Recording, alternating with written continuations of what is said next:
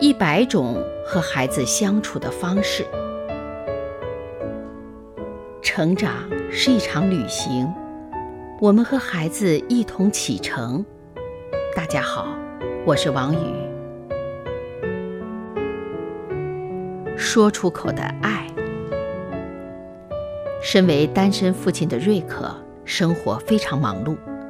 他的工作是四处演讲，回到家后。还要做家务，同时照顾两个孩子。作为一个男人，要做好这些多数女性擅长的工作，压力非常大。一个灰暗的冬季早晨，瑞克给了孩子做好了上幼儿园的准备后，还要整理行李去赶飞机。忙乱之际，他心里不免有些急躁。仿佛受到他感染似的，两个小家伙也开始争吵斗嘴。瑞克的脾气终于失控了。最后，瑞克想跟孩子们道个别，可是女儿推开了他，儿子则怒气冲冲地站着不动。瑞克非常失望。我这么努力工作，还不是为了你们？你们感谢过我吗？没有吧？他的愤慨里满是自怜自艾。瑞克坐上飞机，飞机进入逐渐转强的风暴中。当穿过云层时，飞机出现了不稳定的情况。此刻，瑞克心底升起了一阵内疚：我怎么能这样离开我的孩子呢？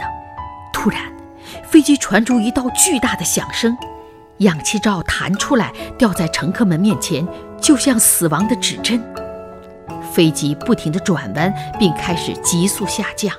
死神越来越近，瑞克的脑海中浮现出孩子们哭泣的脸庞，孩子们对他最后一面的印象，竟是他涨红着脸，狂怒地批评他们。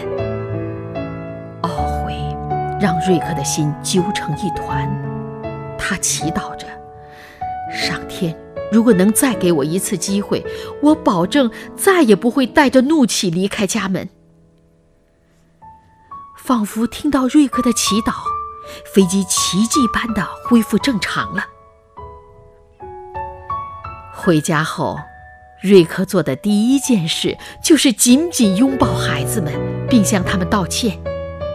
以后每当他出门，都一定会对孩子们说：“爸爸永远爱你们。”有一天，瑞克忘了说，结果孩子们给他打来电话：“爸爸，你忘了说爱我们了，现在补上吧。”